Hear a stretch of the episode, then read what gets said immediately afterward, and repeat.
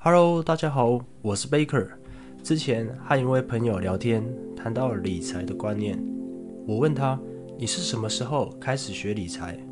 他和我说：“一开始他并不知道，是上国中时才明白这个叫理财。如果按照这个说法，其实在国小的时候他就已经开始学理财，而教导他的老师就是他的父母。朋友的理财是买美金。”有一套适合自己的操作策略，会在某一个时刻买进，某一个时刻卖出，赚取之间的差价。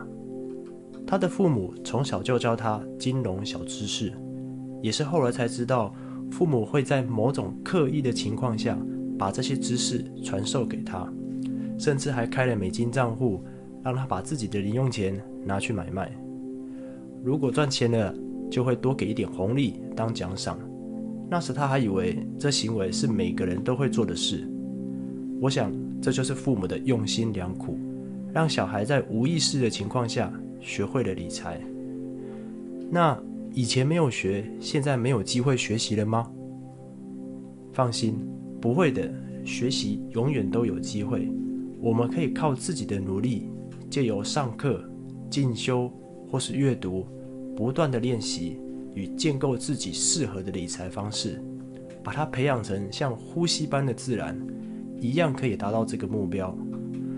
不过那次谈话后，我决定以后我也要对我的小孩使用这一招。今天的影片到这里，希望这集的观念对大家有帮助。